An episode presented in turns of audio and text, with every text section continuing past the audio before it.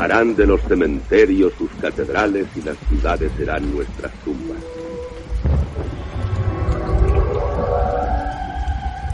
Bienvenido a mi morada. Entre libremente por su propia voluntad y deje parte de la felicidad que trae. ¡Humanos! ¡No os merecéis la carne de la que estáis hechos! ¿Qué tal, amigos? Buenas tardes, hijos de puta. Este edificio desde ahora está condenado. Seáis bienvenidos a la Catedral Atroz.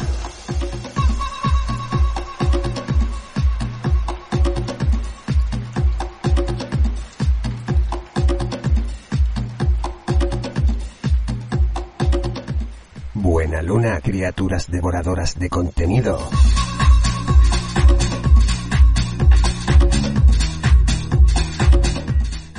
Tempus Fugit, ya ha pasado la semana, ya se han ido siete días y aquí estamos de vuelta. Celebremos.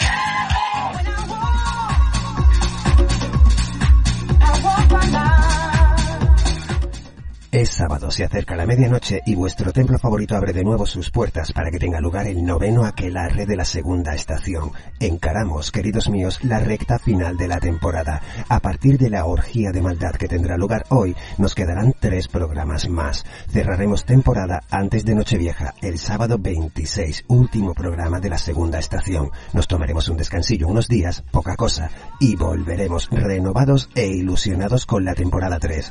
Pero eso, con el de hoy nos quedan cuatro programas. Os confirmaremos más cosas en los próximos días. Ahora, centrémonos en esta noche.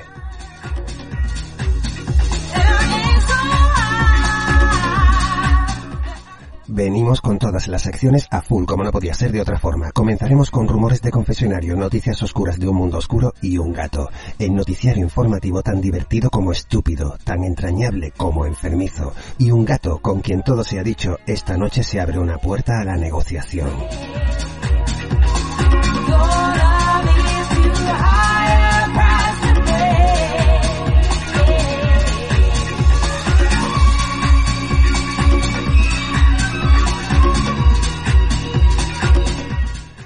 Continuaremos con repartiendo hostias el combate semanal. Esta noche, a pesar de dar unos cuantos datos avergonzantes sobre quienes nos gobiernan, vamos a daros el previo a un especial que emitiremos la semana que viene. Hoy comenzaremos a contaros qué ocurre realmente con el gobierno, la Cruz Roja, la inmigración ilegal y el problema en Canarias. Algo tan alucinante que no puede ser contado en un solo programa. Por supuesto, nada de esto lo veréis en televisión.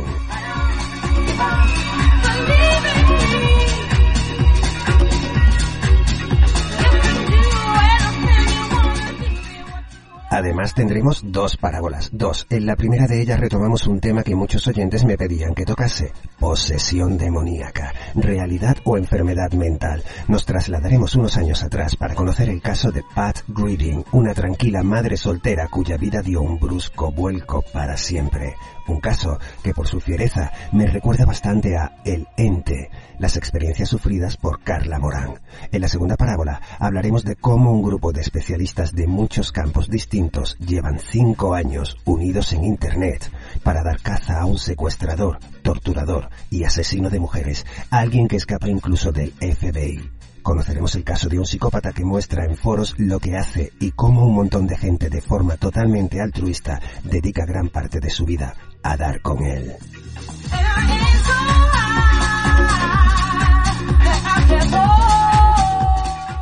Y tras las despedidas, saludos, abrazos y dedicatorias, por supuesto todo empapadísimo de buena música, pues eso será todo. Pero tranquilos que volveremos en siete días, solo en una semana, a no ser que por fin le eche valor al asunto, lo deje todo y me vaya a recorrer el mundo dando mis conferencias sexuales, diferencias entre el cibersexo y que un Terminator te empotre.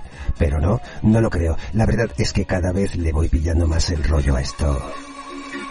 Aquellos que podáis bajar las luces, subid el volumen y poneos cómodos. Desconectad de lo que os rodea, que de lo demás me encargo yo. Hagamos del otro lo blasfemo algo divertido, rozando los 2000 suscriptores. Nuestro nombre es Legión porque somos muchos. Una vez más, Iván 21, emitiendo desde el sur de España para todas las criaturas oscuras ávidas de contenido. Soy Álvaro Gil y os doy la bienvenida a la Catedral Atroz.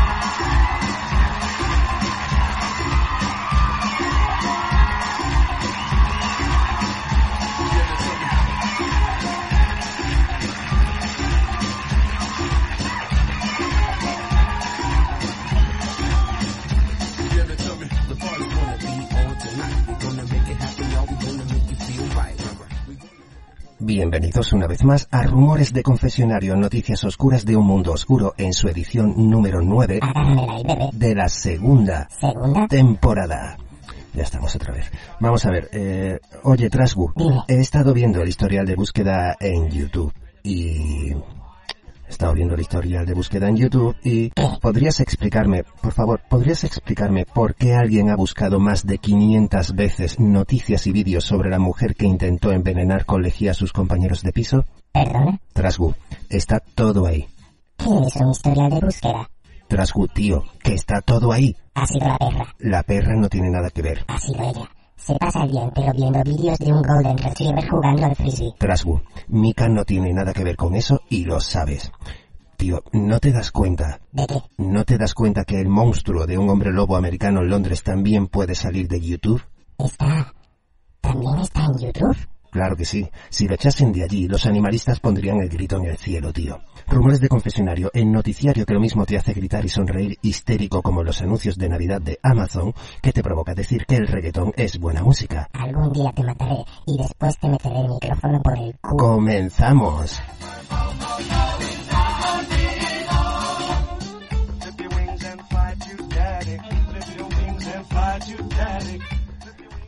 Un hacker usó su forzado tiempo libre durante el confinamiento para desarrollar una manera de hackear cualquier iPhone cercano usando una Raspberry Pi, que vale menos de 100 dólares y una conexión Wi-Fi. Una técnica que no requiere tocar el teléfono o hacer que el dueño haga algo, ni mandarle enlaces, ni instalarle nada. La Raspberry Pi, para aquellos que no lo sepan, es un mini ordenador del tamaño de un paquete de tabaco, una caja de cigarrillos vulgar, y que funciona con un cargador de móvil. La cantidad de aplicaciones que puedes hacer, el poder que tiene un cacharrito tan pequeño, es tan evidente que me enorgullece decir que estamos ante los ordenadores del futuro, por fortuna accesibles para mucha más gente. Lo digo orgulloso porque yo tengo una Raspberry Pi y después de usarla para hackear todo lo que había hackeable en mi casa, ahora la uso para saltar del Doble Dragon a Castlevania y de ahí a Mario Bros. o Alone in the Dark original. Todo el poder del friquismo en un aparato tan pequeñito. ¿Quién dijo que el tamaño importa?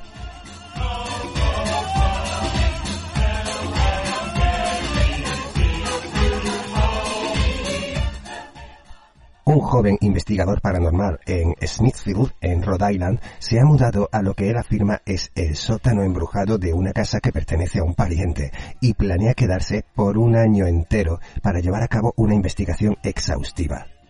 Haz que te muestre el fantasma primero o no podrás echarlo, dijeron los padres del investigador al pariente dueño del sótano donde se iba a instalar. Que te enseñe una prueba primero o no podrás echarlo jamás.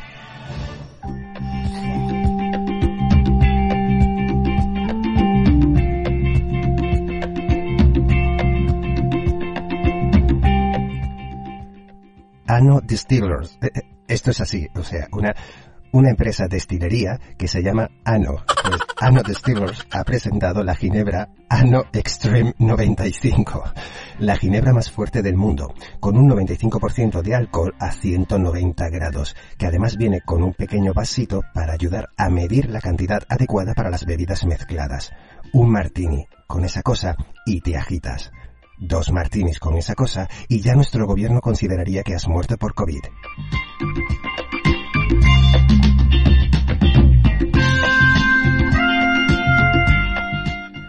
Se cree que se originó durante la Primera Guerra Mundial, la fiebre de trinchera, causada por una bacteria que tienen los piojos. Esta fiebre de trinchera en la Primera Guerra Mundial afectó a 500.000 soldados británicos, pero ahora se ha demostrado que se remonta a 2.000 años atrás, gracias a un estudio sobre los dientes de antiguos romanos que vivían en condiciones insalubres. La fiebre de trinchera parece ser que está volviendo.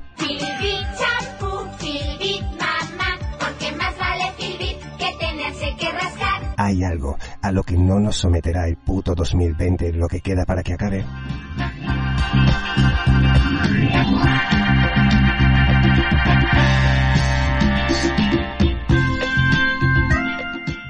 Científicos de la Universidad de Corea han desarrollado un microscopio que utiliza rayos láser penetrantes para ver los cerebros de ratones vivos sin tener que hacerles un agujero en el cráneo.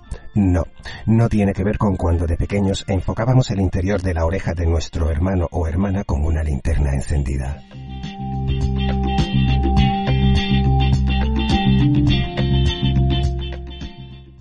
Según un nuevo libro llamado Alcohol en el espacio, a los cosmonautas rusos les gusta beber en la Estación Espacial Internacional y han contrabandeado botellas de coñac en libros ahuecados, llenado recipientes plásticos de comida con alcohol y los han etiquetado mal a conciencia como zumos e incluso han hecho dietas estrictas antes del lanzamiento para poder contrabandear botellas en sus trajes espaciales y seguir pesando lo mismo.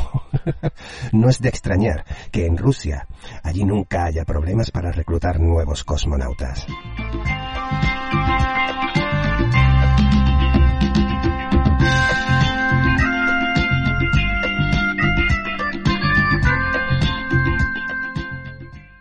Un grupo de científicos del MIT han construido RoboGrammer, un algoritmo de inteligencia artificial que puede diseñar sus propios cuerpos de robot desafiando así a los diseñadores humanos.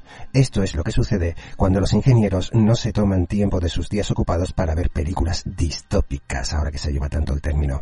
Aunque en mi barrio, el Robogrammer es el enganchado que les va robando los gramos de coca a los niñatos.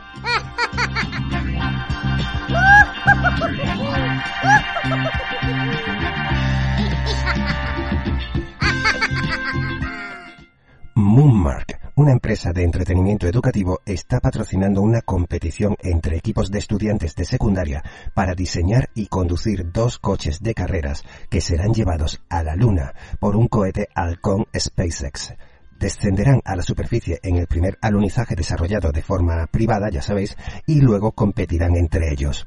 Si la perspectiva de ver accidentes de coche no atrae a los seres que viven en la Luna, nada lo hará.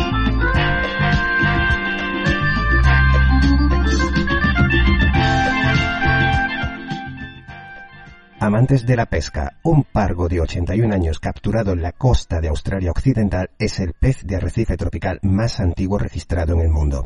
Cuando el pez descubrió que el año era el 2020, le rogó al pescador que lo devolviera al mar.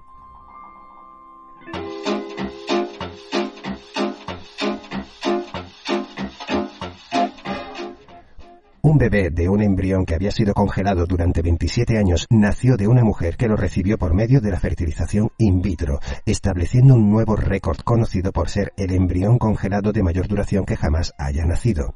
Que se preparen los padres para ver cuánto tarda la criaturita en salir de casa e independizarse.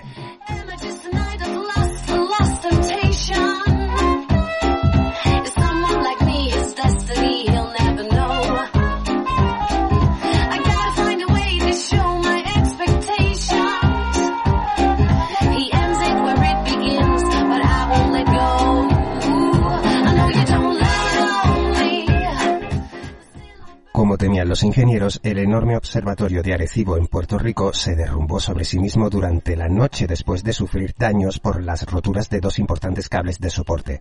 Alrededor de la galaxia, los teléfonos extraterrestres de repente no tienen cobertura. Ahí estado fino. Hilad, hilad.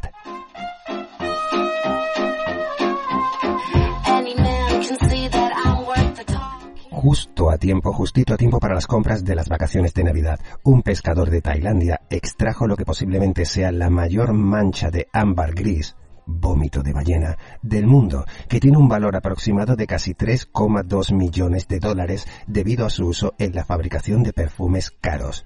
El pescador está fardando de que la ballena vomitó porque él le dio un puñetazo en el estómago con sus propias manos en una lucha a muerte, pero que el bicho al final se escapó.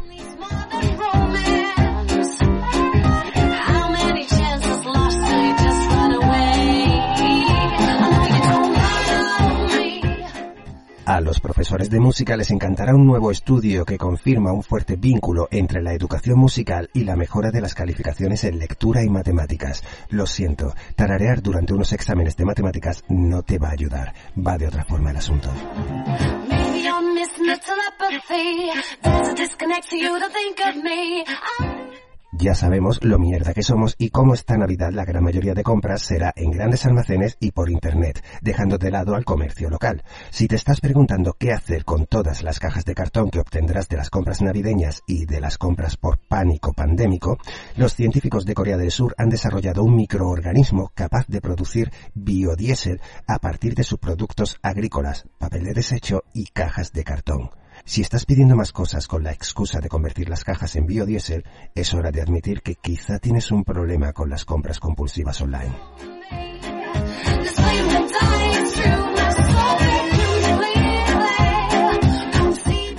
Un nuevo estudio de más de 40.000 personas descubrió que tener una flexibilidad consciente en situaciones familiares difíciles puede fortalecer y enriquecer las relaciones familiares.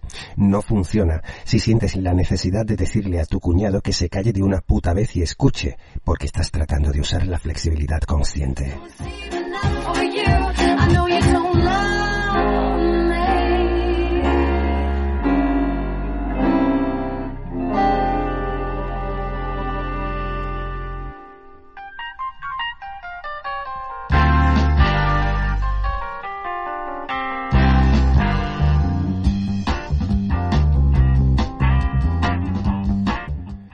Un estudio de la Universidad de Turku en Finlandia encontró que el cometa 67P Churyumov-Gerasimenko contiene los seis elementos más importantes para la vida en la Tierra, fortaleciendo el argumento de que los cometas causan panspermia. Antes de que preguntes, los seis elementos son fósforo, carbono, hidrógeno, nitrógeno, oxígeno y azufre. No, no hay cerveza.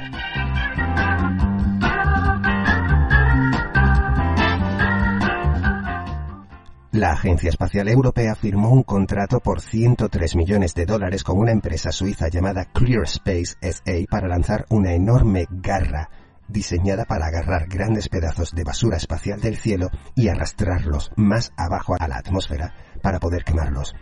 O sea, ¿vamos a poder ver una mano robótica gigante en el cielo agarrando cosas?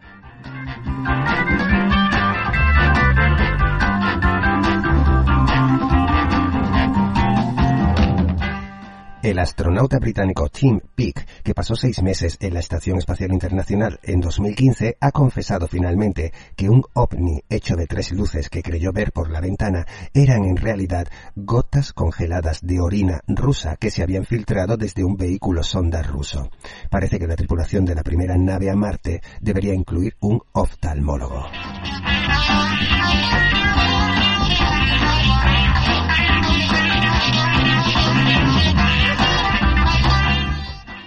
Un hombre de 59 años en Selenograd, Rusia, que vivió con grandes dificultades respiratorias nasales durante más de 50 años, descubrió recientemente que la causa era una moneda, una moneda que se había metido en la nariz cuando era niño y que había olvidado. Ahí va su premio al cliente del año de una empresa de aerosoles nasales. Pero es que durante 50 años de problemas nasales para respirar, nunca nadie le hizo una radiografía a ese pobre hombre.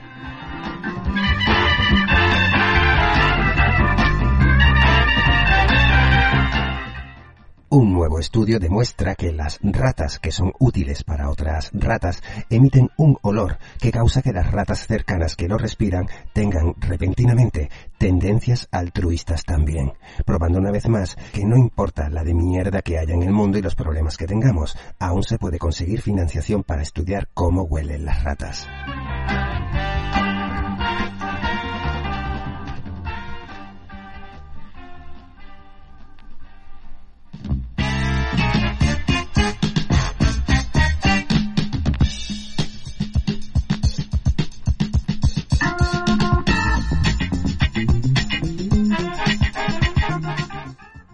Un nuevo mapa de la Vía Láctea realizado por astrónomos japos muestra que la Tierra está en realidad 2000 años luz más cerca del agujero negro supermasivo en el centro de nuestra galaxia de lo que una vez se pensó.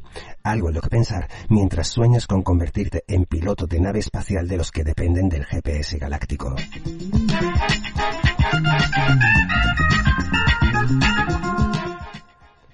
Al ornitorrinco no le duró mucho la fama del el anuncio del extraño resplandor marsupial que tienen en la oscuridad. Los investigadores australianos dicen ahora que además del ornitorrinco, la biofluorescencia es también un rasgo de los wombats, los equidnas, los bandicoots, los bilbis, las zarigüeyas y algunos murciélagos.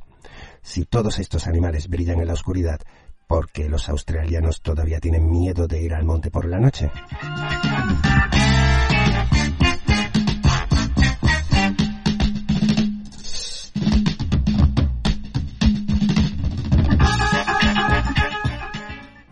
Al loro con lo de la palabra más famosa del año. Doomscrolling, el doomscrolling, el acto de leer obsesivamente las malas noticias a pesar de que ya incluso tengamos ansiedad, está en la carrera por ser la palabra principal para el 2020 y la enfermedad principal del año también, por encima del coronavirus. Doomscrolling. Un tratamiento es mirar las noticias solo una vez al día, preferiblemente por la noche, pero, claro, ¿quién necesita realmente más tiempo libre durante un encierro pandémico? Y el tratamiento recomienda leer las noticias que te provocan ansiedad por la noche. Claro, mientras te tomas un Red Bull fresquito antes de dormir, gilipollas.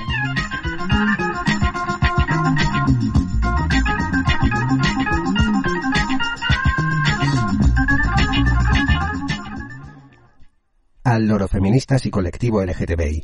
Un nuevo artículo del científico investigador del Instituto de Ciencias Planetarias Jordan Steklov revela que el cometa 2019 LD2 Atlas no es un cometa.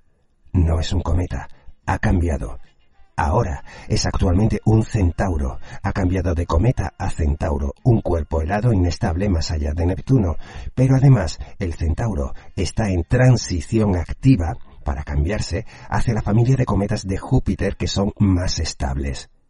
Si esto no consigue más astrónomos que vengan de la comunidad LGTBI, nada lo hará.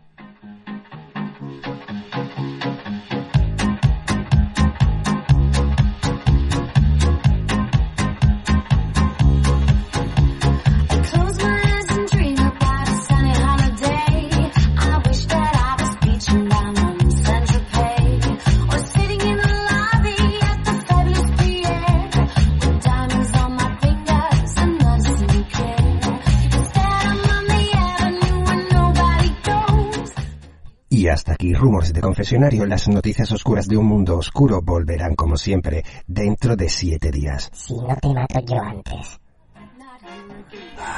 Trasgu, tío, de verdad Trasgu, mm, si te callas y te portas bien soy capaz de darte tu propia sección en la siguiente temporada. ¿En serio? No, no, ni en broma. Uy, yo, yo, yo, yo, esto es maltrato animal. Muy bien. Entonces voy a decirle a Natalia lo que tú buscas en Internet. Eh, Natalia, Trasgu, Natalia está al corriente de todo lo que busco. Entonces no tienes de qué preocuparte, ¿verdad? Trasgu, Trasgu, no nos precipitemos. Negociemos. Ahora hablamos el mismo idioma.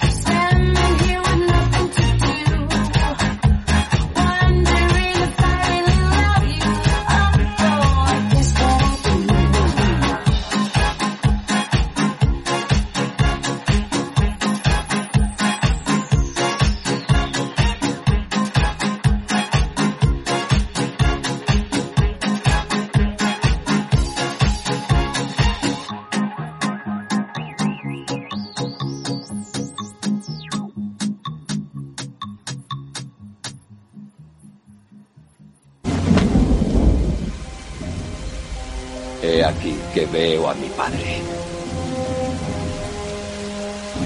He aquí He que, aquí veo, que a, veo a mi madre, a mis, a mis hermanas hermanos. y mis hermanos.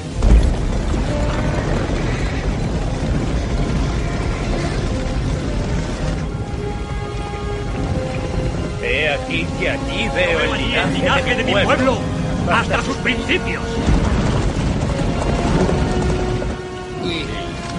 He aquí que me llaman piden que ocupe mi lugar entre ellos. En los atrios de Valhalla, el lugar donde viven. ¡Los valientes! Para siempre.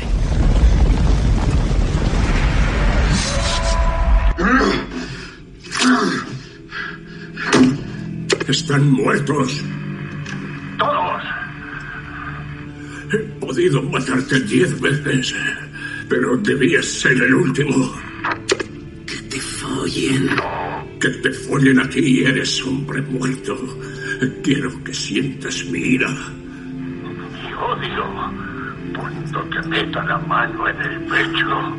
Y te arranque el corazón, como tú me arrancaste el mío.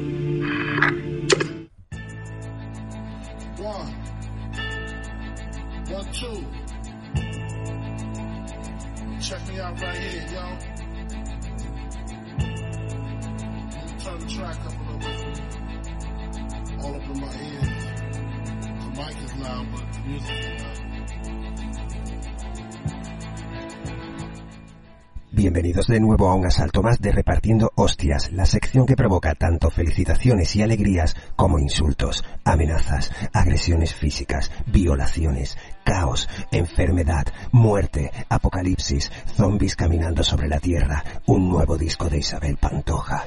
Repartiendo hostias esta semana te va a hacer apretar los dientes o las almorranas, depende del lado en el que estés. Comencemos.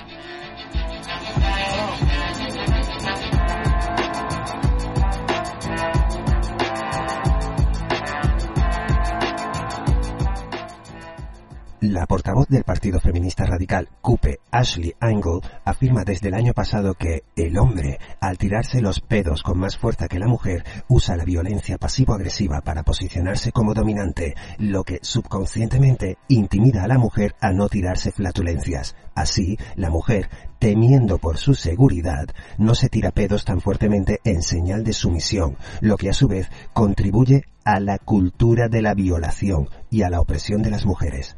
Ala, contó su papo, y se queda tan pancha. Miedo me da que la escuchen las extremistas de aquí. A ver, Ashley, te voy a decir lo que pienso de tu intento, que se acepte el término violación por pedos. Ahí lo llevas, querida, puedes denunciarme.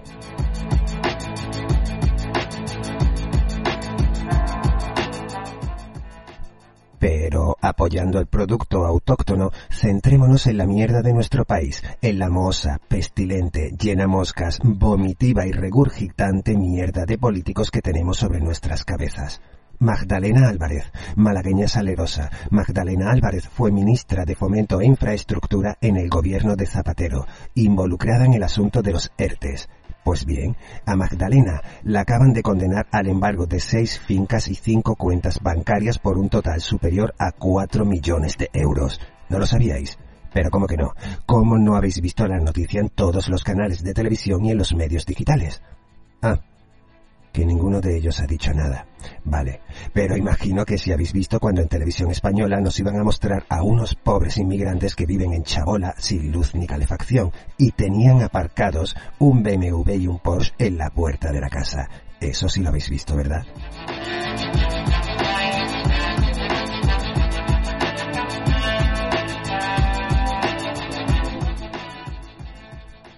El hermano de Shimo Push, que es el líder del PSOE en la comunidad valenciana, el Shimo, pues su hermano acaba de ser condenado por crear una red administrativa para cobrar ilegalmente subvenciones concedidas por, como no podría ser de otra forma, su propio hermano, el Chimo. Atentos al especial de Ana Pastor en la sexta el próximo viernes. Ah, que no, que allí tampoco... Vale, vale. Oye, y lo del líder de las juventudes del PSOE que ha sido condenado a tres años, tres añitos de prisión, por una tontería, oye, por posesión y distribución de vídeos donde pedófilos violan a bebés, y le encasquetan tres añitos para que dentro de doce meses salga por buena conducta. ¿No visteis la otra noche que cortaron de improviso la casa fuerte para contarlo en un informativo especial? ¿De eso las feministas no se pronuncian? ¿O lo harán cuando sepan qué vídeos serán con niños y qué vídeos con niñas? Porque en Madrid, concretamente en la zona Rivas-Vacia-Madrid, se puede ver ahora una publicidad política local que asegura que que pongas en duda el testimonio de una mujer violada es violencia sexual. Actuemos. Violencia sexual por poner en duda un testimonio. Esperad, feministas de Rivas-Vacia-Madrid, que os doy también a vosotras mi opinión sobre ello. Ala, siento ser tan escueto, pero es que me da miedo cagarme encima.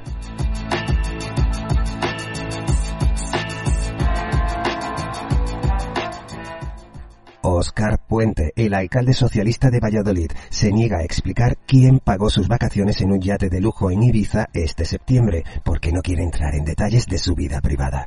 A ver, Coregón, ese yate donde has estado de vacaciones pertenece a tu amigo el empresario a quien le diste a dedo una subvención de más de 200.000 napos. Venga, va, di su nombre, que nos vamos a reír. Zai Global Sociedad Limitada, 200.000 euros, y te regaló las vacaciones en su yate. ¿Prevaricación? ¿No? ¿No lo habéis visto en Twitter esta semana? Ah, no, es verdad, que el trending topic era una cuenta llamada Ilegalicemos a Vox. Eso sí es trending topic. Lo que tampoco veo ni leo es que Cristina Almeida se lleva 3.000 euros al mes de pensión más dos pagas extraordinarias del Congreso sin haber cotizado en su vida. Ea, la grasosa, perdón, quiero decir, la graciosa. Irene Montero acaba de hacer remodelaciones varias en su despacho del Ministerio por un valor de 4.000 euros. No se especifica en qué ni cómo. Además, a pesar de que muchos profesionales lo están solicitando, siguen sin hacerse públicas las actas de las reuniones interministeriales del Comité Anticovid. Claro que no.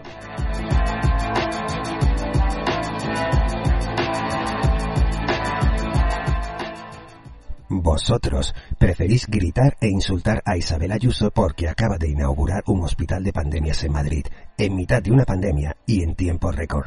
Pero eso, según la maravillosa izquierda socialcomunista que nos gobierna, eso está mal.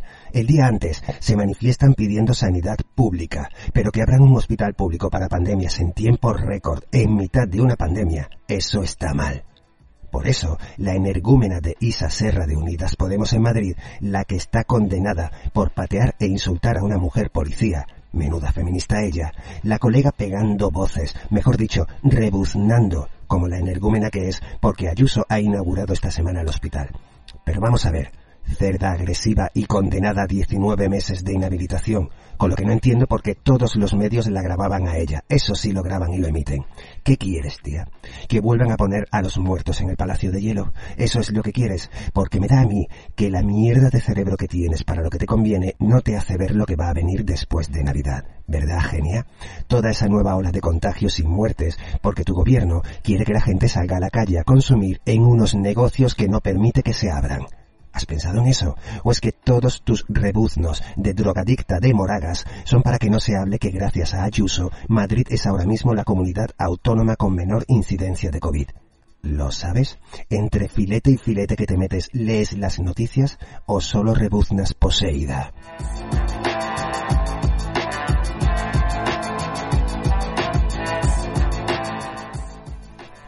Pero vamos al verdadero tema de la sección de esta semana. Lo que más cachondo me pone, el famoso vídeo de trabajadores de Cruz Roja bailando con cientos de inmigrantes ilegales en Canarias. Oh yeah, ay, living the fucking vida loca, sin mascarilla, sin guardar distancia mínima de seguridad. ¡Qué holgorio! Vaya party, señores. Pero el problema no es ese, no. El problema es lo que pasó con el matrimonio de ancianos belgas, Anne-Marie y su marido, cuando intentaron entrar en su casa.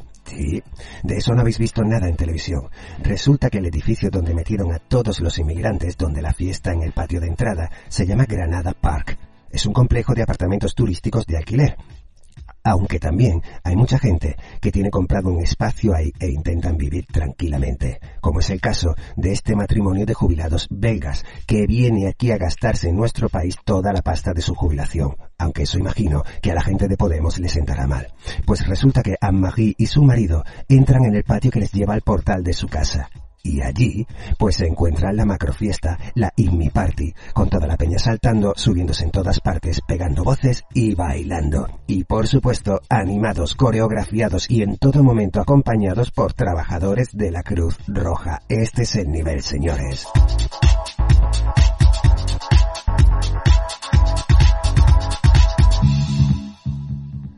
Claro, este matrimonio, que a mí me da igual que sean de Bélgica, como si son de Almendralejo, este matrimonio se queda flipadísimo. Y ella, la señora, que os vuelvo a decir que es una anciana, saca su teléfono móvil para grabar lo que estaba ocurriendo, queriendo hacerlo porque temía que después las autoridades pertinentes no le creerían si no aportaba pruebas, aunque tampoco le iba a servir de mucho.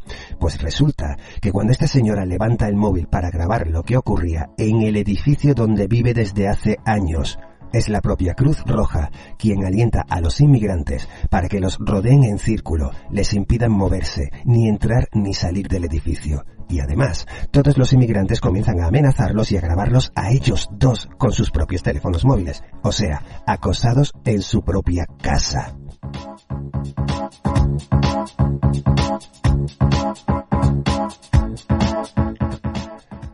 Acosados en su propia casa por los inmigrantes, alentados y protegidos por la Cruz Roja. ¿Os queda claro o os lo explico de otra forma?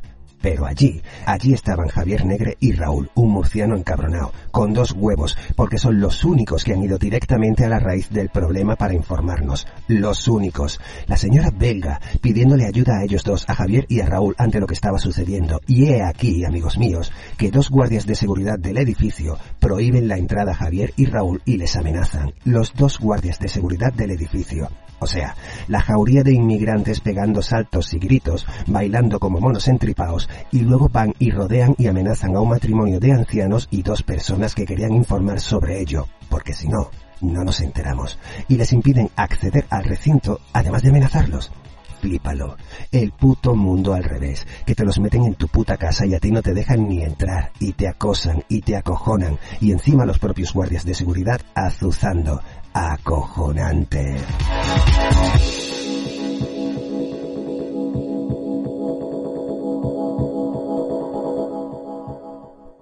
Inmigrantes que una vez que llegan obligan a todos los vecinos del edificio a tener que estar por pelotas 14 días en cuarentena. Claro, bueno, bien, bien por el dueño de esa empresa de seguridad que según me informan ha despedido fulminantemente a esos dos guardias en el complejo Granada Park en Tenerife. Gracias, bien hecho. Todavía queda gente con escrúpulos, pero el tema no está ahí, claro que no acaba ahí. Ojalá la mierda fuera solo eso. La gente de Canarias, la gente de Canarias es gente maravillosa, es gente cariñosa, bondadosa y sobre todo hospitalaria. La gente de Canarias lleva toda la vida, amigos míos, ayudando a los inmigrantes que llegan a sus playas. Gente en muy malas condiciones, muertos de hambre y sed, huyendo de una situación horrible y extrema. Los canarios llevan toda la vida ayudándolos conforme ponen un pie en sus playas, dándoles comida, alojamiento, abrigo, lo que sea.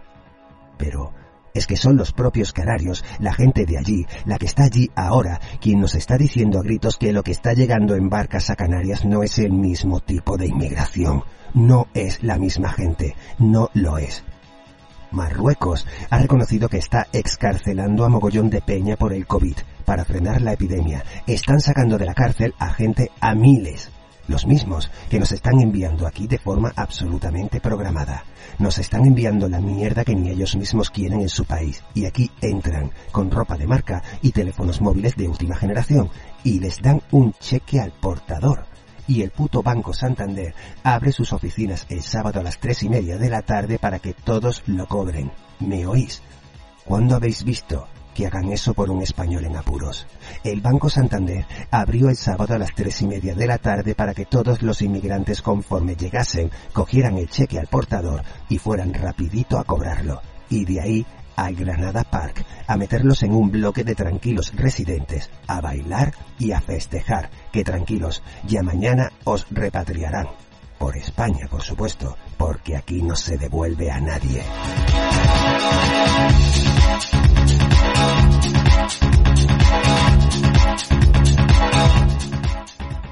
¿De verdad creéis que se está repatriando a la peña de vuelta a su país?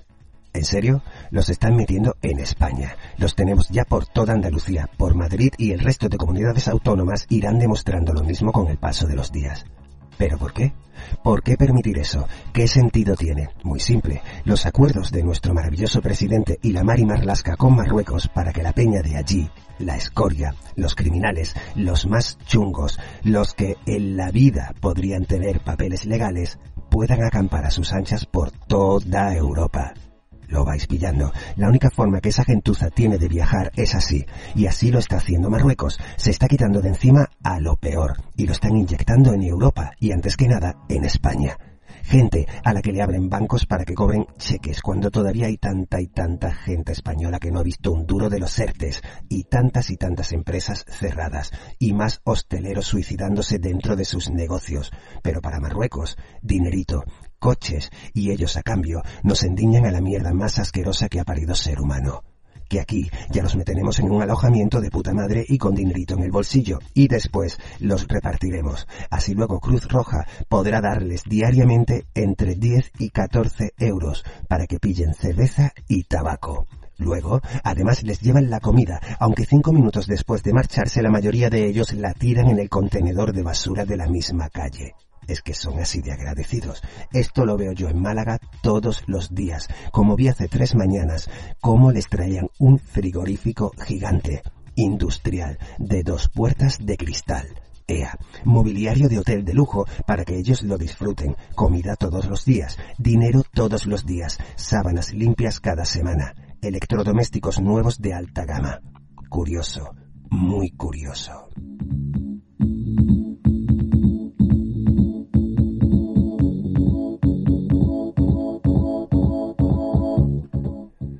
Digo curioso, porque recuerdo que durante el primer confinamiento, durante aquellos tres putos meses tan duros, una persona muy cercana a mí lo pasó realmente mal.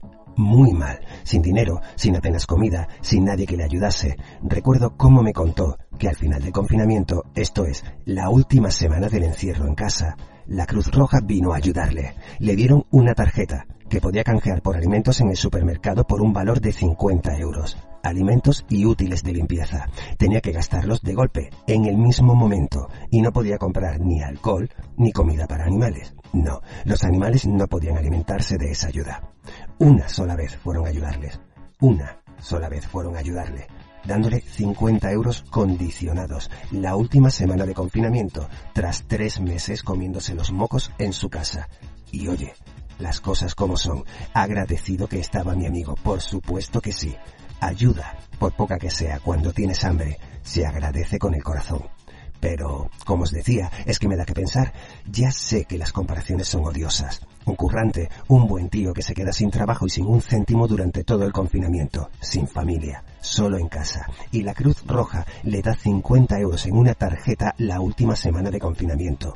Pero aquí, los marroquíes, porque no vienen de más abajo, vienen de Marruecos, cheque nada más llegar, alojamiento, teléfonos, electrodomésticos, condones y dinero diario para que compren tabaco y cerveza.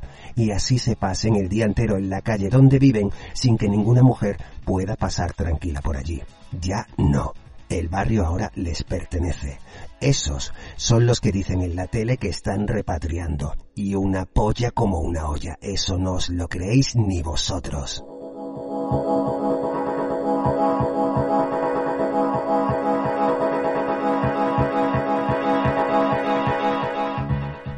Aquí todo está planificado y controlado. Marruecos manda gente, llegan a Canarias, se les reparte de forma velada por todo el país. Y ala, lo demás ya es entramado de ONGs y dinero que se va a expuertas. A expuertas. ¿Por qué el doctor José Miguel Gaona afirma que en África la propia Cruz Roja da víveres a los emigrantes para facilitarles el viaje en barca? Algo que ratifican Javier Negre y Raúl el Murciano encabronado. ¿Por qué cada vez es más grande el rumor de que las rutas de inmigrantes están protegidas por la Armada Francesa? Porque ellos también están siendo extorsionados por el puto árabe loco. Y cuidado, cuidado, porque Argelia está haciendo lo mismo, lo mismo, pero como los argelinos y marroquíes no pueden juntarse, esto es ley, no puedes juntarlos porque se matan, es así. A los argelinos los están mandando a otro lado, a Baleares, y de ahí a Valencia. ¿No me creéis? Ojito a los próximos días. Ya veréis, el negocio ya está destapado. Aquí todo el mundo gana, excepto nosotros, los que verdaderamente necesitamos ayuda, desesperadamente, los que tenemos que aguantar cómo anteponen el lujo y la comodidad de escoria carcelaria que entra aquí por cojones y se lo ponen todo por delante, mientras el pueblo español, mientras nuestros hermanos y hermanas están pasando hambre hambre. Lo de Canarias y lo que está comenzando a ocurrir al norte de Baleares nos lo están ocultando y tienen los santos cojones de decir que inaugurar un hospital es politizar. Mentirosos, rastreros, traidores, vendidos. Habéis vendido a vuestra propia gente. Los habéis traicionado a cambio de criminales en el gobierno y en nuestras calles. El entramado con los datos, las cifras, los números de las subvenciones, la cantidad de ONGs viviendo del rollo, el dineral que se lleva Cruz Roja cada año del gobierno. ¿Cómo? todo el sistema se retroalimenta para seguir funcionando y cada uno cobrando lo suyo. Pero tengo fe. Llamadme idealista e iluso, me la pela. Tengo fe en que por fin de una puñetera vez la gente se arte y despierte. Me niego a pensar que vamos a hacer el imbécil durante un mes porque es Navidad, que después nos metan medidas más restrictivas ante la nueva oleada de contagios que se producirá, porque va a venir, y aquí nos quedemos tan tranquilos, tragando mierda, porque es lo que nos mola. Claro que sí. ¿Qué exagero? Fijaos en el detalle, lo normalizado que está ya que para poder ver a tu familia estas navidades tengas que pagarte tú de tu bolsillo 100 o 150 pavos para un test PCR rápido y fiable. Claro, es que si lo espero del gobierno, para eso me lo pago yo y acabo antes. Y suma y sigue, suma y sigue. La próxima semana tendremos un especial en Repartiendo Hostias donde ampliaremos la situación en Canarias y cómo multitud de ONGs y la Cruz Roja se benefician de ello, de las concesiones que el gobierno español permite a Marruecos. Por supuesto, en Cruz Roja trabaja mucha gente, a muchos niveles, gente que lo hacen de forma apasionada, vocacional y lo dan todo en su día a día. Eso que quede claro. Pero lo que vamos a contar abarca otros eslabones de la misma cadena. Lo explicaré en profundidad y daré datos que cualquiera de vosotros podrá comprobar. Y además continuaremos con el asunto de las elecciones en Estados Unidos, que la cosa está calentita, calentita. Pero el repartiendo hostias de esta semana termina aquí.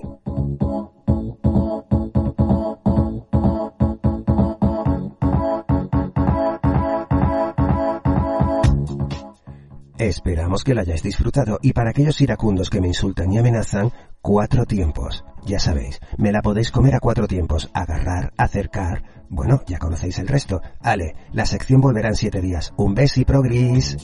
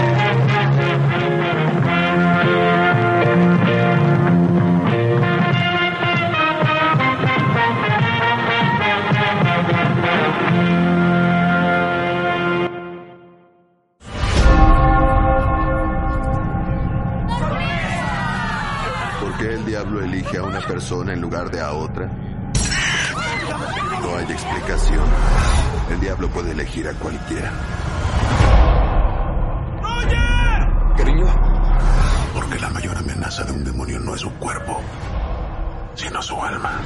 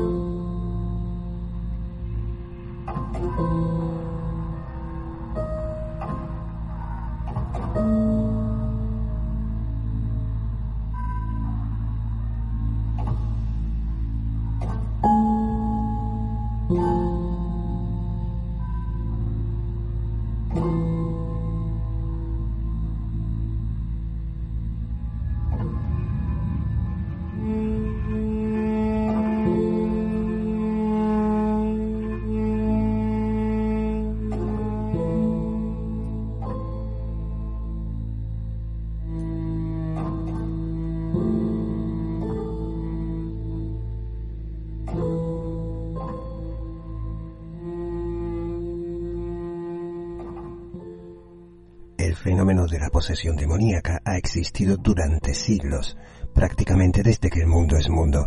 Fuerzas malignas que supuestamente buscan invadir nuestras vidas y nuestros cuerpos por razones inescrutables que probablemente nunca entenderemos y que nos dejan aterrorizados y desconcertados. Casos donde la mayoría de las veces la vida de la persona que lo sufre cambia drásticamente.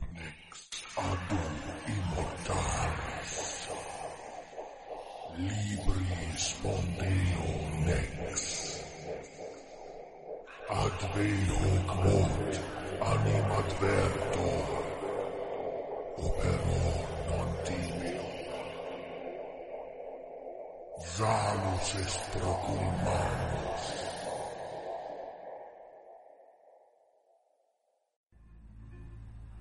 algo que parece extenderse entre personas de todas las clases sociales y nunca dejan de ser aterradores como mínimo. Una de estas experiencias nos llega desde un tranquilo suburbio en los Estados Unidos, donde una joven mujer vio cómo su vida relativamente normal se fue al traste para siempre por algo malévolo.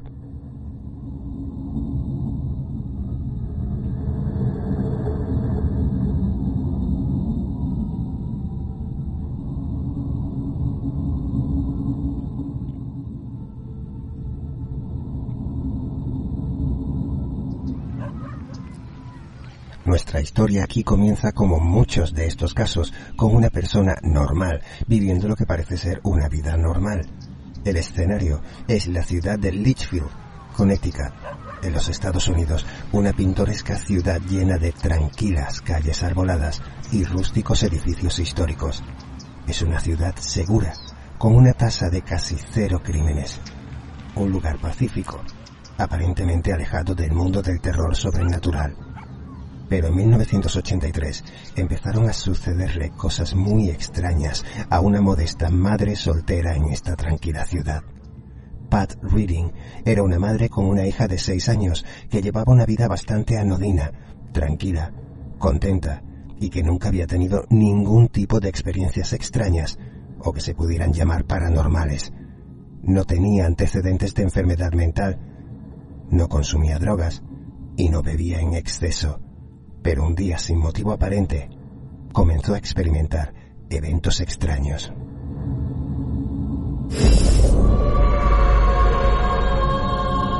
Los exorcismos están a la orden del día. La Biblia está repleta de demonios. Si crees en Dios, has de creer en el diablo. Comenzó de forma bastante inocua. Pat oía golpes en las paredes o sonidos como de alguien caminando por las escaleras incluso cuando sabía que no había nadie en casa. De hecho, la primera vez que escuchó esos pasos pensó que podría ser un intruso, pero comprobó la casa entera habitación por habitación y allí no había nadie. A partir de ahí, el fenómeno se acrecentaría. Los golpes continuaban, emanando de las paredes, el techo y el suelo. A veces eran débiles, apenas audibles, pero otras veces violentos e insistentes. De ahí el fenómeno pasaría a muebles que se mueven por sí mismos, objetos que vuelan de las mesas. Y a partir de ahí, solo empeoraría.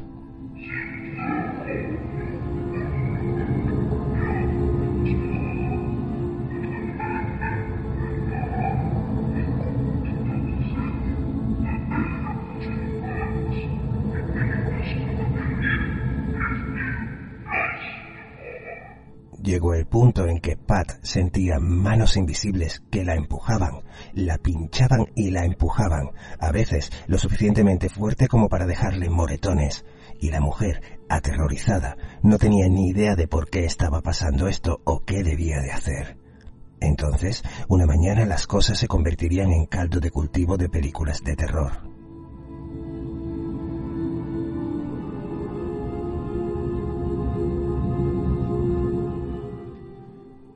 Las semanas pasaban, acompañadas de los fenómenos que tanto crecían en violencia, incluyendo las agresiones, como desaparecían durante días. El otoño de 1983 caía frío como una pesada mano gélida por toda la ciudad. La mañana amaneció con nubes de tormenta. Pat se despertó de un sueño profundo y en la penumbra del dormitorio se sorprendió al ver que sus sábanas estaban cubiertas de sangre. Pronto se hizo evidente de dónde venía dicha sangre, ya que cuando la mujer se miró al espejo pudo ver que su espalda estaba cubierta de cortes y rajas, como si hubiese sido atacada por un animal. Se curó las heridas lo mejor que pudo, pero a la noche siguiente la rareza continuaría, cuando se encontró incapaz de dormir, debido a voces que le susurraban desde la oscuridad de su dormitorio.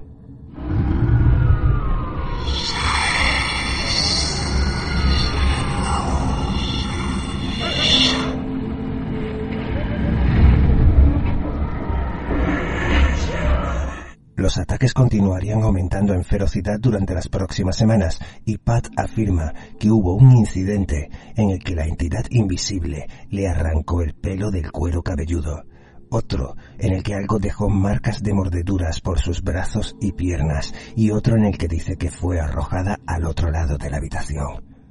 También tendría episodios a todas horas del día, durante los cuales empezaría a gritar de repente como si tuviera dolor y se sacudiría incontrolablemente, lo que asustaba a su hija y pasaría a dejar a Pat sin recordar qué había pasado. Su hija, Michelle, diría en años posteriores sobre esto. Gritaba, se sacudía hacia atrás, le dolía. Por supuesto ella entraba en pánico, lloraba, estaba conmocionada. Cuando ves a la persona que amas, que te dio a luz y te cuidó, y luego la ves siendo atacada por algo invisible, tan atroz y tan repugnante, quiero decir, realmente es una situación repugnante, y harías cualquier cosa para detenerla.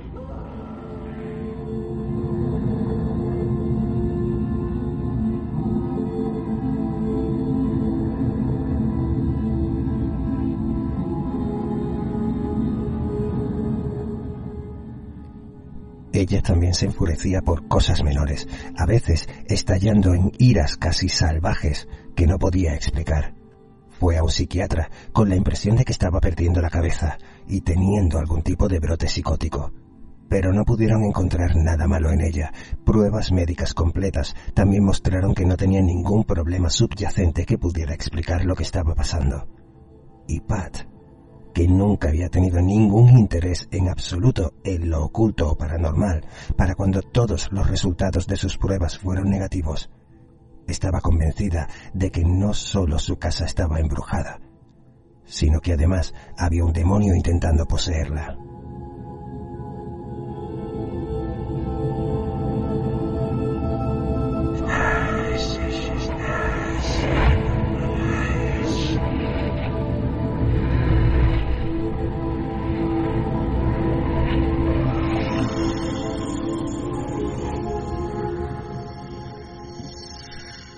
Figura bastante reconocida en el mundo de lo paranormal en Estados Unidos desde hace 40 años es John Safis. Protagonizó durante mucho tiempo la serie de programas Haunted Collector, otros tantos programas y colaboraciones continuas en el D-Max y en el Sci-Fi, además de ser escritor y creador y fundador de la Sociedad Investigadora de Parapsicología y Demonología de Nueva Inglaterra. El señor Zafis se encargaría personalmente del caso de Pat Reading, y escribiría un libro sobre ello llamado The Struggle Within, de donde os leo el siguiente extracto. Se descubrió que no tenía psicosis, no había nada malo en ella. No era bebedora, no era alcohólica, nada de eso, nada de drogas. Médicamente, físicamente, todo había sido descartado. Y seguía recibiendo agresiones invisibles, cosas que yo pude atestiguar. Pasaba el tiempo y seguían apareciendo arañazos, moratones y marcas de bocados.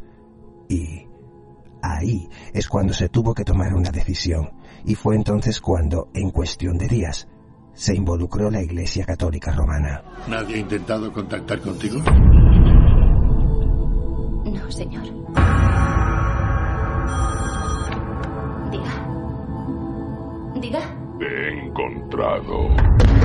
Se formó un equipo con obispos locales y enviados de Roma, supuestamente, y digo supuestamente porque de este dato no existe verificación, la primera vez que el equipo eclesiástico entró en la casa de Pat, ella miró fijamente a uno de ellos, casualmente el más joven, y le dijo, Todavía hueles a niño.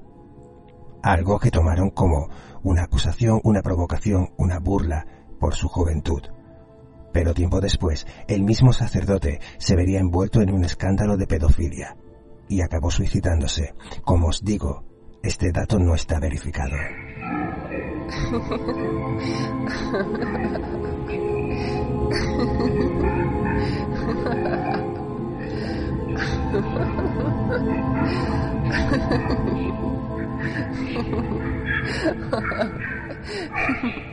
En el transcurso de dos semanas, los obispos realizarían un total de 16 exorcismos a Pat Reading. Desde el principio, la joven madre se mostró violenta, agresiva y no solo verbalmente. Ante los intentos de ataque a los sacerdotes tuvo que ser atada prácticamente nada más empezar. Oh, tu all'inferno vai! Prende l'acqua, padre, prende l'acqua, l'acqua, prende l'acqua. Lasciami! Prende l'acqua, Sì, ci ho pensato, ma l'acqua, l'acqua, non ci ho pensato. l'acqua. Sta buona?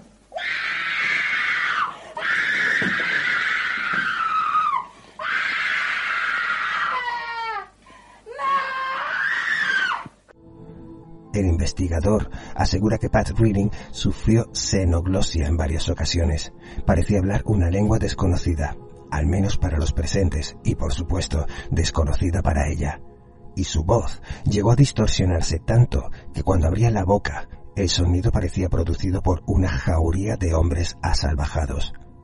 En más de una ocasión aparecieron surcos, arañazos y marcas sobre su piel sin que nadie la tocase algo que vieron todos los presentes en la habitación. A lo largo de los 16 exorcismos, el estado físico y emocional de Pat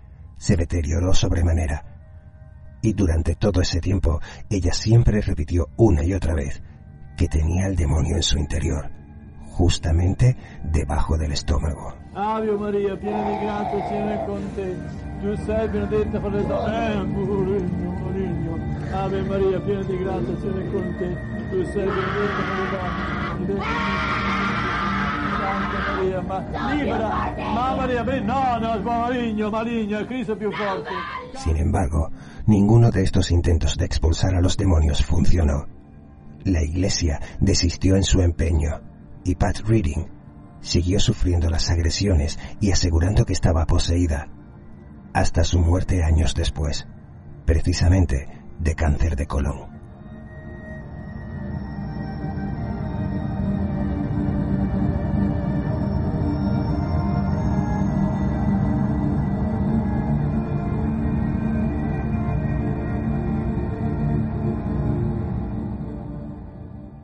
Eso lo que estaba sucediendo aquí o es otra cosa? ¿Qué clase de fuerzas oscuras fueron atraídas por esta mujer y por qué? Una madre soltera, ocupada en mantener una vida fuera de problemas y ya está, y ante la ayuda de la iglesia, que llegó tan rápido como se marchó, ¿por qué los exorcismos no sirvieron para nada? Tanto si consideramos que estaba realmente poseída, como si hablamos del efecto placebo de los exorcismos. Porque curan si la víctima cree que le curan. Además, está la somatización extrema de las heridas. ¿O no fue más que una fantasía imaginaria? Una psicosis. El hablar en un lenguaje extraño, los agravados tonos de voz, múltiples tonos de voz, síntomas quizás de la recientemente acuñada cefalitis autoinmune. Es un fenómeno de la mente o de fuerzas oscuras más allá de nuestra comprensión. La hija de Pat, Michelle, asegura que mientras viva defenderá lo que vivió junto a su madre durante tantos años. El cómo, cuando empezaban los síntomas, miraba los ojos de su propia madre y veía en esa mirada que quien había allí no era ella. ¿Habéis visto alguna vez este tipo de mirada? La de la posesión o la de la enfermedad. ¿La habéis visto?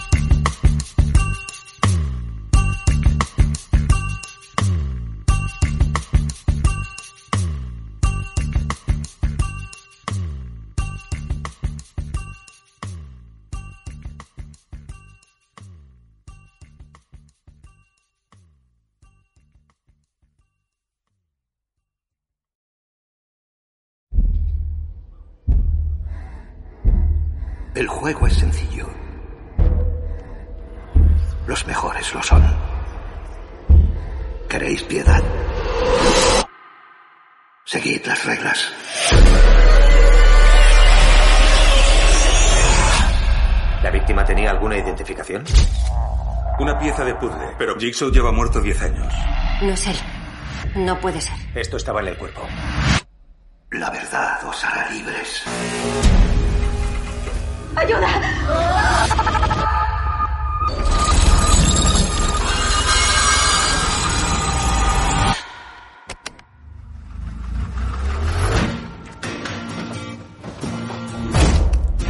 Estamos persiguiendo a un muerto es el imitador.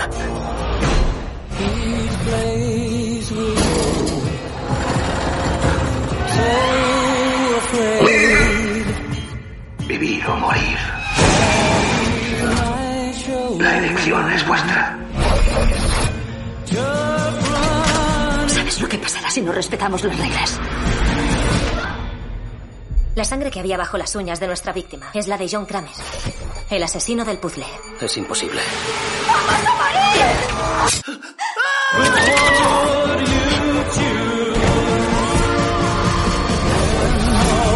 Dijo que era un juego. Los juegos se pueden ganar. Es Jigsaw.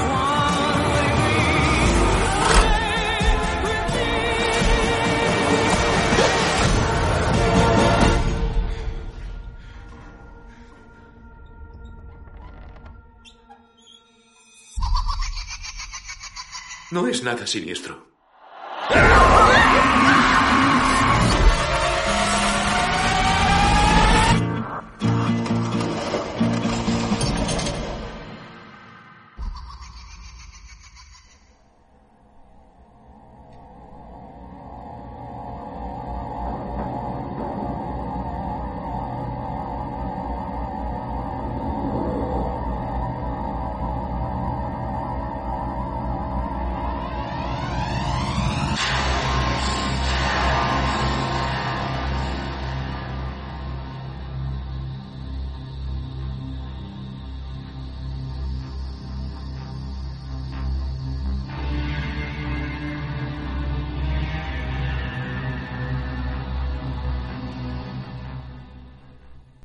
Al alucinante, bizarro, divertido y terrorífico mundo de los foros de Internet. Parece mentira que en plena era de videollamadas y videoconferencias todavía haya gente que pierda tiempo en foros escritos. Pues sí, la hay, y mucha. Los foros escritos siguen siendo el primer lugar de encuentro de una comunidad unida por un mismo motivo. Cine, videojuegos, literatura, música, mecánica, animales, astrofísica, cualquier cosa que podáis imaginar tiene su foro en Internet.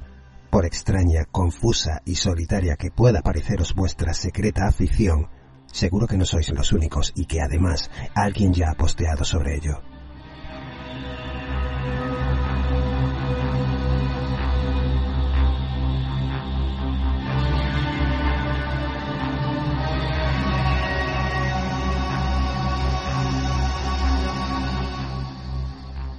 Y hablando de foros, nos encontramos en Reddit en 2003, donde un joven friki llamado Christopher Poole es baneado y expulsado de Reddit por dar la matraca con contenido prohibido.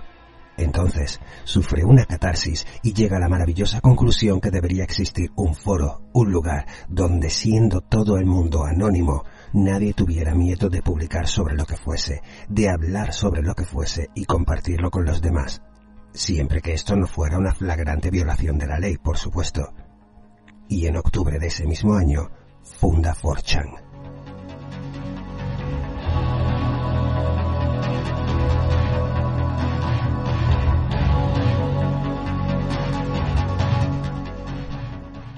Chan la madre de todos los crisoles de foros, sin restricciones ni normativas, un lugar amplio, bien organizado, un meeting point, un sitio donde acudir para hablar de todo, con fotografías y enlaces a todo lo que uno quisiera postear, cultura japonesa, videojuegos, tecnología, cine y series, economía, viajes, todo, todo sobre lo que se te antoje saber y hablar está especificado en subcategorías dentro de 4chan siendo por supuesto la sección más famosa y extraña, a veces muy espeluznante, la conocida como random, es decir, donde se postea contenido aleatorio que no está sujeto a ninguna de las otras subsecciones.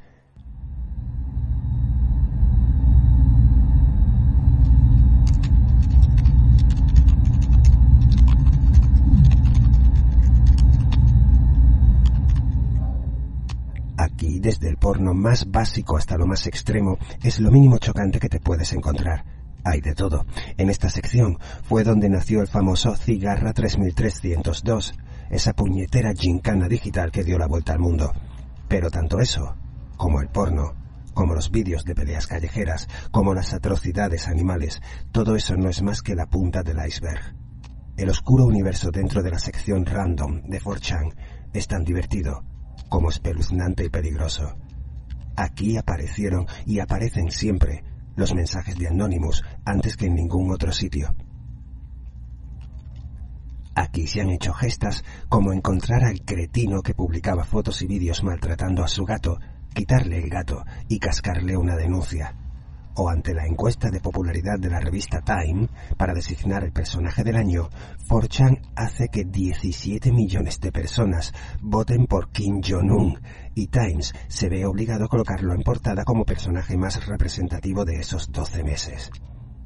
El cantante Pitbull hace una encuesta preguntando dónde quieren que vayan a cantar y lo mandan a la punta más al norte de Alaska, donde es recibido por lugareños que le dicen que no hace falta que cante, pero que ahí tiene como regalo aceite de ballena, que le vendrá bien para el frío. Eso es 4chan, donde dijeron que Justin Bieber había muerto, donde hicieron un falso casting online de Victoria's Secret para que miles y miles de chicas de todo el mundo mandasen fotos y vídeos de sus tetas. Espectacular. Qué imaginación tienen los cabrones. 4chan es la pájara de las pájaras, la risa de las risas. Pero también es un lugar muy dañino, malévolo y peligroso.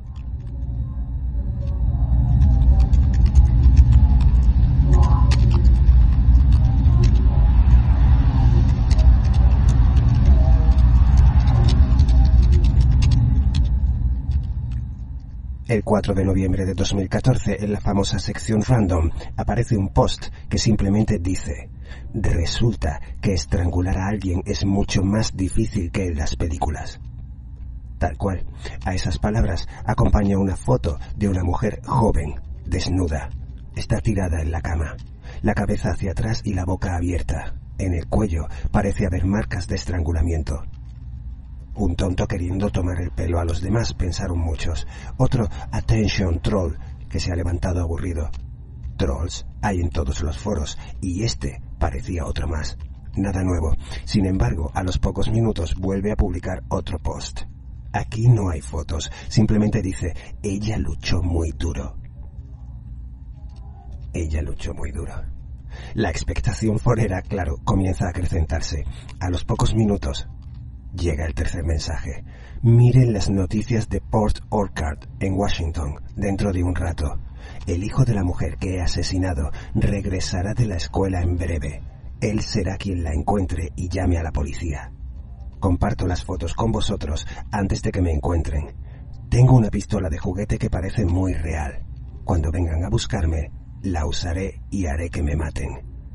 Entiendo que no me creáis, solo os pido que veáis las jodidas noticias dentro de un rato. Ahora, debo deshacerme de mi teléfono.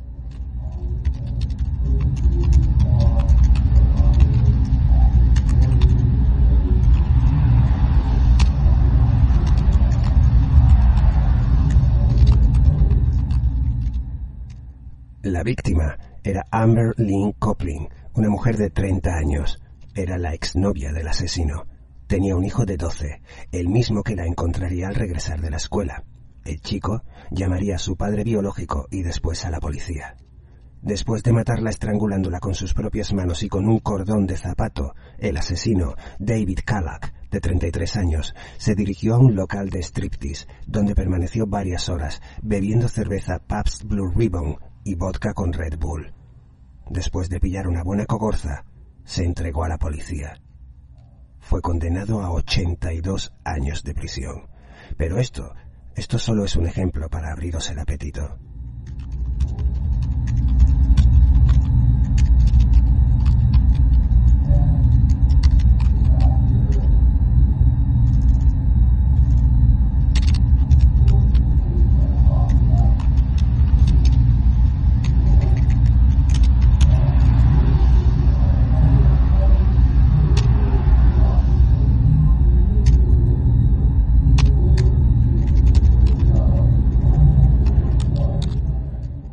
Suceso que vamos a comentar ahora ocurrió en agosto del 2015, por supuesto en 4chan.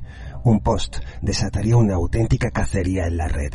Hackers, expertos rastreadores, criminalistas, especialistas en delitos informáticos, todos se unieron para perseguir al asesino de dos mujeres como mínimo, que sepamos.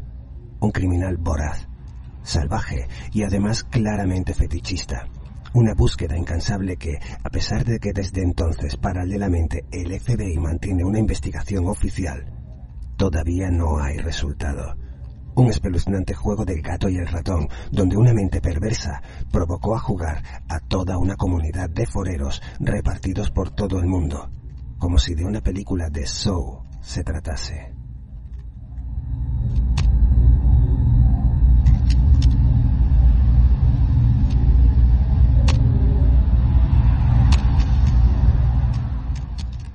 El 21 de agosto de 2015 aparece un post en 4chan que dice lo siguiente.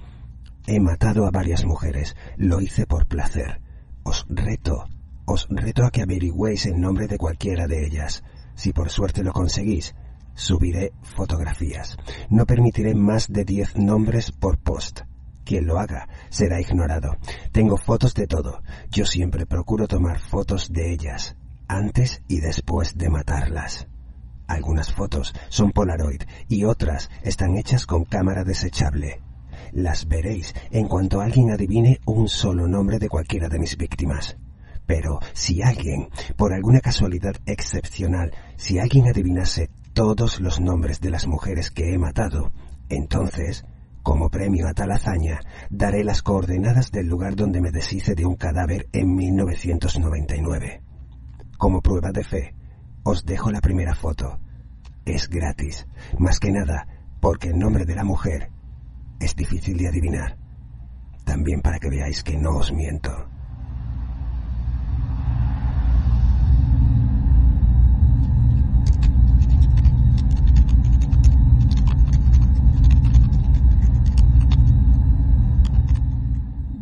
En la foto se pueden ver dos cosas. La primera mitad es una fotografía en primer plano de una mujer joven, guapa, de ojos claros. La segunda mitad muestra quién, supuestamente, es el cadáver de la mujer tirada en una cama. Está acostada, la cabeza ladeada hacia la izquierda. La cara, los brazos y las manos están empapados en sangre, así como la camisa. El brazo izquierdo está doblado hacia arriba y la mano apuntando hacia la boca. El ángulo de la imagen no es bueno, ni permite esclarecer mucho. Entonces comienza la avalancha de mensajes en respuesta. Algunos lo tildaban de troll aburrido con ganas de notoriedad, otros le insultaban, pero muchos comenzaron a dar diez nombres de mujer, tal y como él ordenaba, y no pasó mucho tiempo cuando alguien dio con la respuesta correcta. Y es que mucha gente todavía no sabe que Google tiene una forma de buscar de dónde viene una imagen concreta, dónde se alojó y por qué. Un usuario de 4chan rápidamente introdujo la imagen en el buscador y ¡bam! Una ficha policial. Shauna Maynard, estudiante de 17 años, encontrada muerta, le habían disparado varias veces.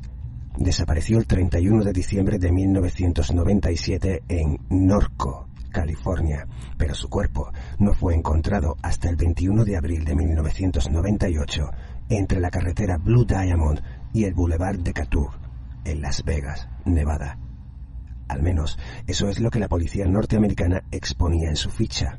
La imagen de la chica sonriente del post pertenecía al día de su graduación. El usuario que encontró esto volvió al post y disimulando dio una lista de 10 nombres entre los que se encontraba el de Shauna. El autor del post, el supuesto asesino, lo felicitó congratulándolo. Entonces, a la vista de todos, comenzó a postear imágenes, cada cual más cruel que la anterior. En las fotografías se ve el cadáver de la chica, lleno de moratones de arriba a abajo. Está desnuda, está tumbada en postura extraña. El autor escribe junto a las fotos.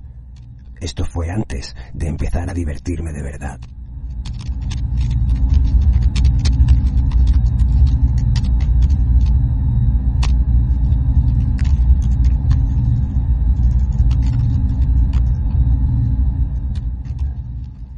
A partir de aquí, varios usuarios postean que ya han avisado al FBI y otros comienzan a decir que todo es mentira.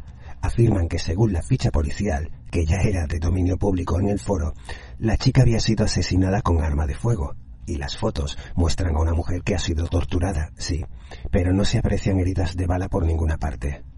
Algunos incluso afirman que las fotos pertenecen al fondo de imágenes policiales. Para empezar, no existe ningún fondo de archivos de la policía, no al menos que se pueda acceder de forma pública, y mucho menos imágenes con ese contenido. Además, varios usuarios expertos en fotografía afirmaron que esas imágenes habían sido tomadas con una cámara desechable, por la textura, las dimensiones, el tipo de flash. Entonces, ignorando las respuestas, el supuesto asesino publicó otra foto.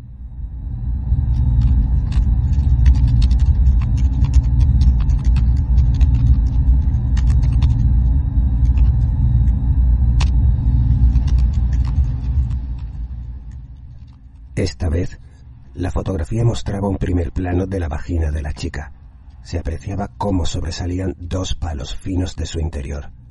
Aquí hubo usuarios que comenzaron a reírse y a decir que todo era una farsa.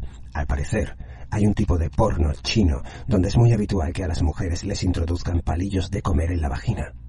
Los usuarios que seguían el post aseguraban que esa imagen tendría que haber sido sacada de uno de esos vídeos porno chinos. Tenía sentido, era muy posible que todo fuese un timo. El supuesto cadáver de la fotografía no presentaba heridas de bala, el detalle de los palillos chinos, y realmente en ninguna de las imágenes se podía apreciar el rostro de la chica. Bien podría ser una actriz oriental.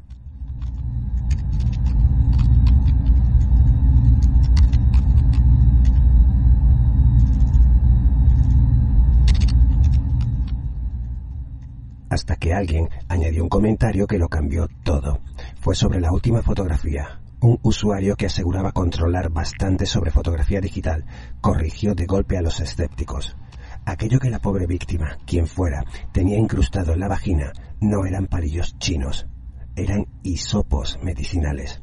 Y ante las insistentes preguntas de dónde estaban las heridas de bala, bueno, el propio asesino informó que las fotografías fueron tomadas antes de divertirse de verdad, según sus propias palabras. Quizá después de hacer lo que se le antojó, finalizó el asunto disparando varias veces a la pobre chica. Eso tendría sentido, además que demostraría que mientras que hizo las fotografías, mientras que se divirtió de lo lindo ese monstruo pervertido, la chica estaba viva.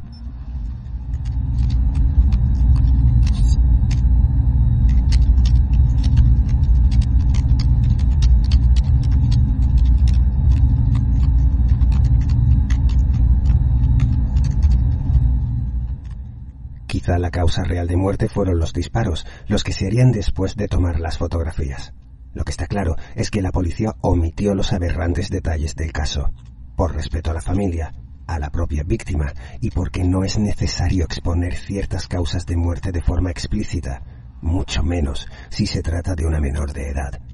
A partir de este punto, muchos usuarios comenzaron a tomarse muy en serio el tema. Al post se unieron en poco tiempo expertos de muchas disciplinas distintas. La gran mayoría concordaban en que las fotos eran reales y pertenecían a la difunta Shauna, lo que demostraría que el supuesto asesino decía la verdad.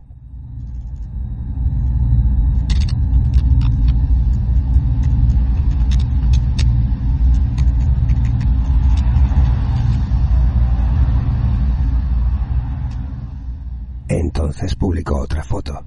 La fórmula era la misma que con Shauna, una imagen de una mujer sonriente, de unos 30 años, con rasgos afrolatinos, y dos imágenes donde aparecía supuestamente la misma mujer. Le había bajado los pantalones e introducido objetos por el ano. La mujer estaba doblada sobre sí misma, a medio meter en una caja grande de cartón. Muchos corrieron a hacer una búsqueda reversa en Google, pero no dio ningún resultado. Sobre esa imagen no hay nada. No está en ninguna base de datos de personas desaparecidas. No está reportada como mujer asesinada y encontrada después. No hay datos. No se sabe nada de ella.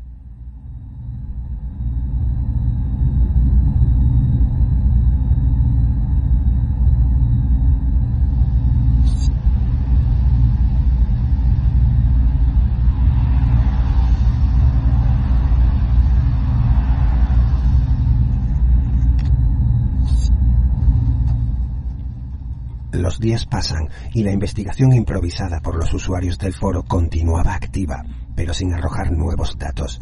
El asesino permanecía mudo. Hasta el 22 de septiembre, donde se repite la secuencia, crea un post llamado Dying, muriendo, pero esta vez la víctima es un hombre. En la fotografía aparece un hombre con el torso desnudo, lleva perilla recortada, y algo parecido a un collar. El tipo tiene todo el rostro ensangrentado y parece estar sufriendo. Los ojos no se le ven. El autor del post los ha tapado con una banda negra, como los antiguos noticiarios. Pocos minutos después, publica otro post. Esta vez su nombre es Dead, muerto. Son dos fotos, puestas una junto a la otra. Aparece el mismo hombre, pero ahora aparentemente está muerto. Estas imágenes también llevan una banda negra tapando los ojos. Por debajo de las fotos se puede ver asomando otra. No se ve bien, pero parece una mujer con la camiseta levantada, mostrando un sujetador negro. Coincide con el aspecto de la segunda mujer que mostró en agosto, aquella cuya búsqueda reversa de imágenes no reveló ningún dato.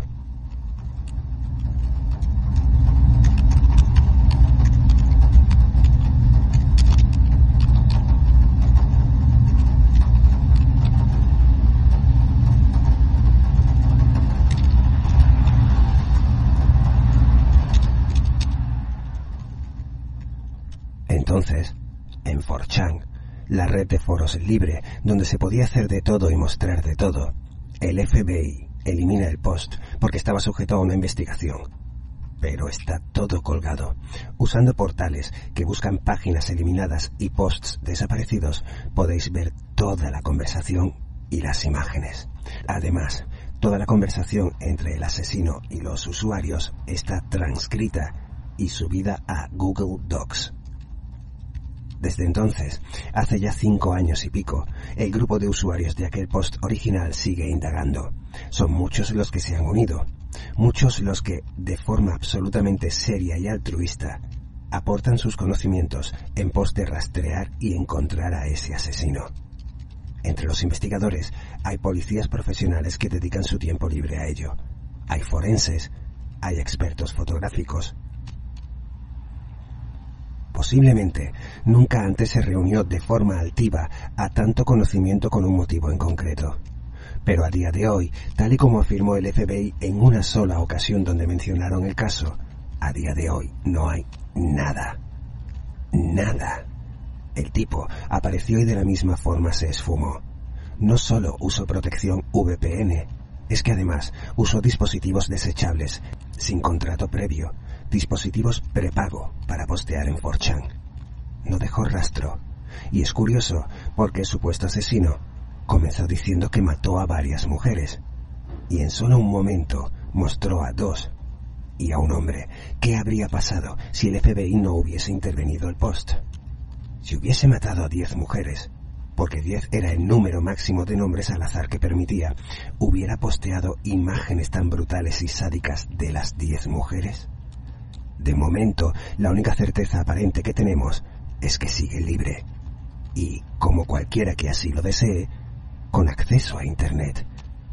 Los asesinos de 4chan, la secta caníbal que busca víctimas en Omegle, los pedófilos de Tic Tac y Chat Roulette.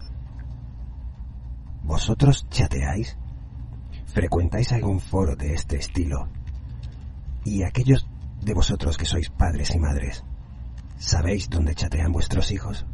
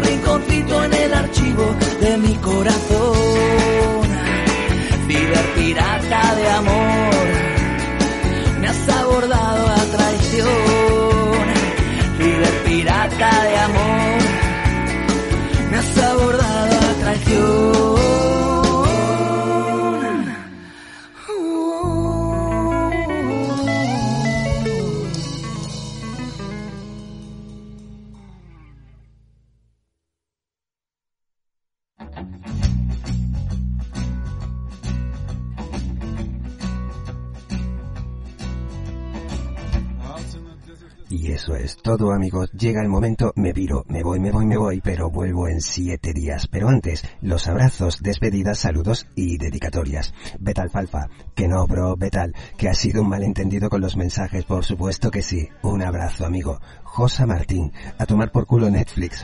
Oh, ¡Qué arte, madre mía! Gracias por escribir. Bafastilla, amigo, lo que me has pasado es simplemente terrorífico. Gracias por el dato. Será debidamente usado a su tiempo. Chus 310, más fanáticos de Sylvester Stallone. Ole ahí, claro que sí. Qué ganazas de que estrenen Samaritan. Un abrazo. Ariadna, me encanta que las canciones con las que corto a veces las parábolas te parezcan espeluznantes. Gracias. Considero un logro personal importante el provocar esa sensación en algunos momentos. Muchas gracias por hacérmelo saber. Anubis, hermano en la Legión, me alegra que disfrutes el repartiendo. Un abrazo. Maite, Yolika, gente nueva que se acerca al templo y, oye, que en lugar de salir corriendo, les encanta y de momento deciden quedarse. Bienvenidas a esta enjamaera.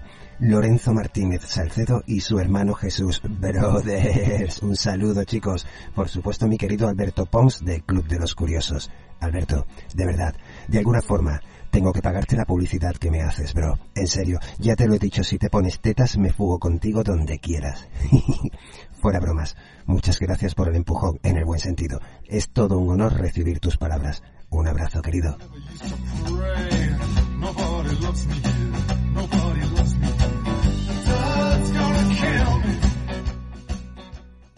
Natalia, mi Natalia, mi Morticia Adams, mi ama de las tinieblas, mi reina de espadas. Ya sí, ahora sí, la noche vuelve a unirnos. Por fin, descanso tranquilo. Ya acaba el programa, vida mía. Enseguida nos ponemos al día con The Mandalorians. Este es el camino. Este es el camino. Mi familia de Telegram, Jesús Chasuso, alucinante como siempre los datos, bro, gracias miles. Jorge Márquez de Pilas, Antonio López Romero y especialmente esta semana mi querido Carlos Rubio, quien domina con mano férrea y él no lo sabe, pero eso me excita. Los grupos de Telegram y Facebook. Gracias, hermano, por toda la información del asunto Canarias. Esta semana tenemos que contrastar datos. Un abrazo, querido. Y como siempre, los últimos, pero no menos importantes, todos y cada uno de vosotros, que además de ser oyentes, de una forma u otra, hacéis acto de presencia y me apoyáis en Facebook, Telegram, Instagram y por supuesto en iVoox. Muchas, muchas gracias a todos, porque esto no sería posible sin vosotros. La Catedral, ya sabéis que se emite todos los sábados antes de la medianoche en iVoox, en cadena Chope, en los 40 subnormales, en la nueva plataforma Podcast Tu Primo, en La Pela Radio y por supuesto en Sphinter Sport Radio. Es que lo que mola ahora es ser multiplataformer. Si no eres multiplataformer, no eres nadie. Que te calles, que no eres multiplataformer. Pero aquí lo importante es iVox. Dadle por favor al corazoncito de me gusta. Dadle que la catedral penetre a los algoritmos de iVox. Dadle al corazoncito y suscribíos. Suscribíos, que no muerde ni pica ni ocupa. Es muy importante. Suscribíos y aseguraos que el próximo sábado la catedral sea de nuevo vuestro destino. Ahora me voy, me la aspiro, me la aspiro, pero os prometo volver aquí en siete días. Escaparemos del frío y durante un buen rato desconectaremos de todo, que buena falta nos hace. Cuidaos mucho, por favor. No os volváis locos por las calles por las luces de Navidad, que os necesito a todos de vuelta. Os quiero. Nos escuchamos en One Week, aquí en la Catedral Atroz. Hasta pronto. Ah, y follad mucho. Bueno, los que podáis. Nos vemos, mejor dicho, nos oímos. It's gonna kill